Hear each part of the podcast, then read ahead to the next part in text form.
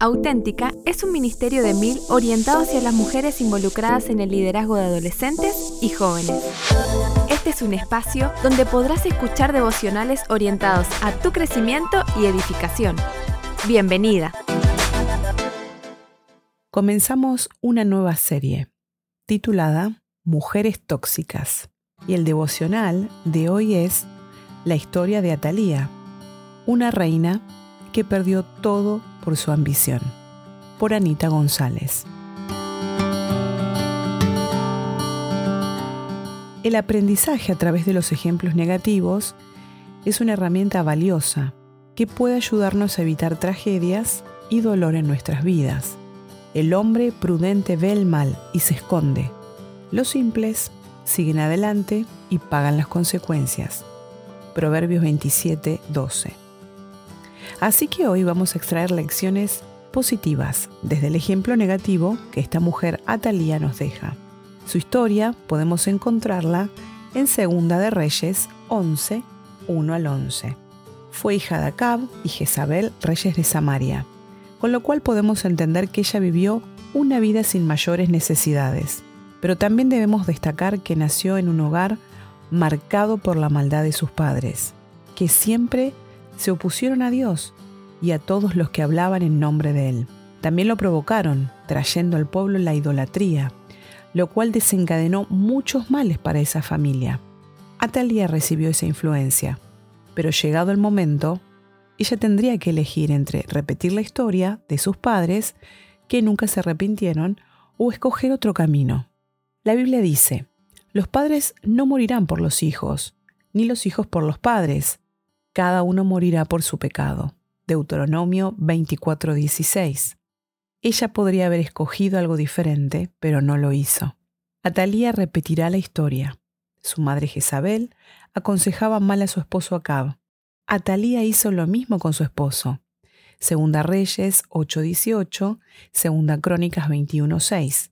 Y no se quedó allí, sino que aconsejó mal también a su propio hijo.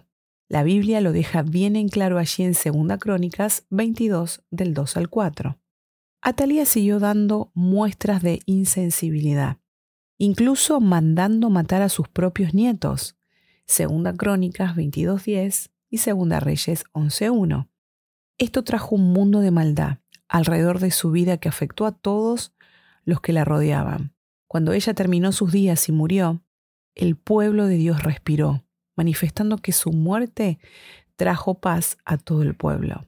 Su triste final debe hacernos reflexionar sobre la importancia de elegir bien. ¿Sabes?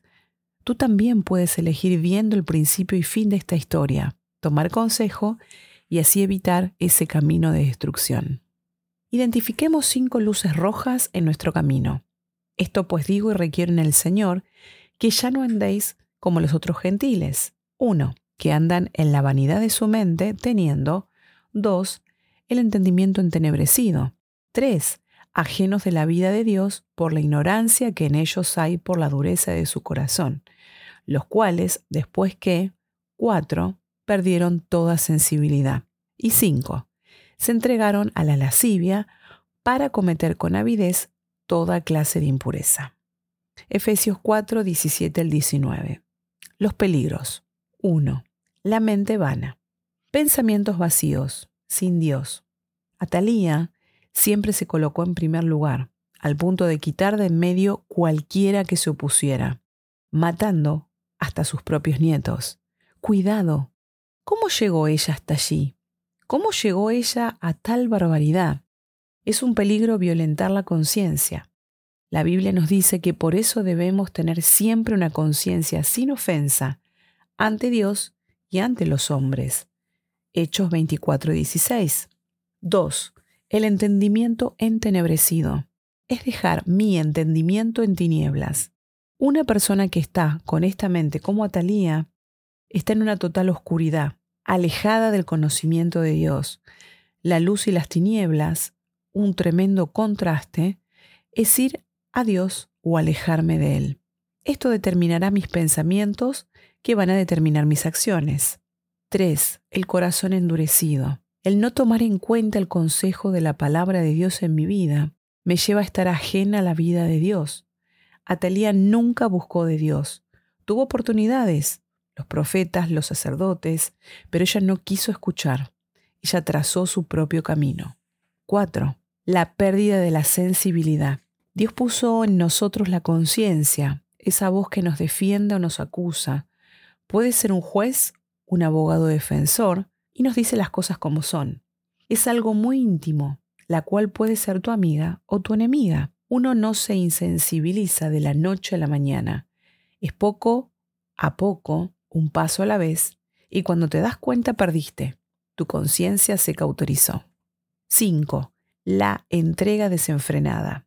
Sin luz y ajena a la vida de Dios y presa de la insensibilidad, eres esclava de tus deseos y pasiones que no distinguen y te hacen devorar tu propia existencia, acabando todo lo bueno que podrías alcanzar. Tres luces verdes para tres tipos de conciencia. Mas vosotros no habéis aprendido así a Cristo, si en verdad la habéis oído y habéis sido por él enseñados, conforme a la verdad que está en Jesús. En cuanto a la pasada manera de vivir, despojaos del viejo hombre, que está viciado conforme a los deseos engañosos, y renovaos en el espíritu de vuestra mente, y vestíos del nuevo hombre, creado según Dios en la justicia y santidad de la verdad. Efesios 4, 20 al 24. ¿Cuál es el remedio para una conciencia cauterizada? Escuchar, oír, dejarme guiar. Oír la enseñanza de Cristo enseñada por la verdad que está en Él. Puedo oírla en la Escritura, en la Biblia. También Dios usa personas temerosas de Él que se aferran a su palabra en su consejo para mí. Aférrate a tu fe en Cristo y mantén limpia tu conciencia, pues algunas personas desobedecieron a propósito lo que les dictaba su conciencia, y como resultado su fe naufragó. 1 Timoteo 1:19. Debo permitir que Él me aconseje a través de su palabra. Por eso, debo guardarla en mi corazón en mi corazón he guardado tus dichos para no pecar contra ti. Salmos 119, 19. Y escuchar su guía en todo momento. Bendeciré a Jehová que me aconseja. Aún en las noches me enseña mi conciencia. Salmos 16, 7. ¿Cuál es el remedio para una mala conciencia? ¿Por qué no funciona bien mi conciencia? Oíd ahora esto, pueblo necio e insensible, que tienen ojos y no ven, tienen oídos y no oyen. Jeremías 5:21. Oír en silencio, escuchar con atención la voz de Dios. Debo tener una autoevaluación. ¿Estoy oyendo la voz de Dios o siempre estoy a la ligera, corriendo de modo que no tengo tiempo de oír su voz? ¿Cuál es el remedio para una conciencia corrompida? Solamente Cristo. Nada ni nadie puede cambiar tu vida.